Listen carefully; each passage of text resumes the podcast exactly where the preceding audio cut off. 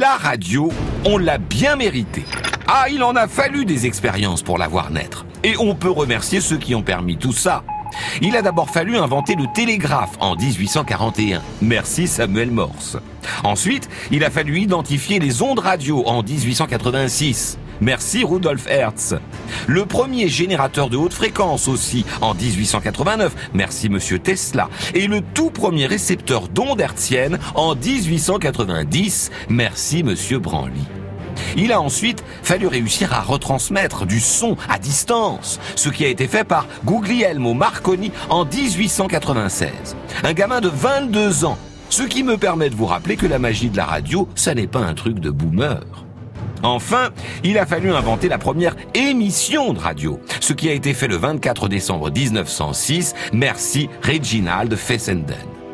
La radio est arrivée officiellement en France en 1921. Elle émettait depuis le plus haut endroit disponible à Paris, la Tour Eiffel, qu'elle a d'ailleurs contribué à sauver quand on se demandait encore si on garderait cette construction de Monsieur Eiffel.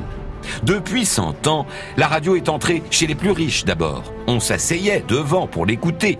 Elle est entrée partout ensuite. Elle a aidé la résistance, elle a raconté toutes les époques, de mai 68 à la chute du mur de Berlin, en passant par les tempêtes et autres grands rendez-vous politiques. Elle s'écoute désormais sur de multiples supports, à la carte, et elle continue d'offrir quelque chose d'unique. Avoir le monde et son temps dans les oreilles. Écouter en faisant autre chose, entendre et imaginer, bref, être libre. On n'arrête pas l'histoire de la radio.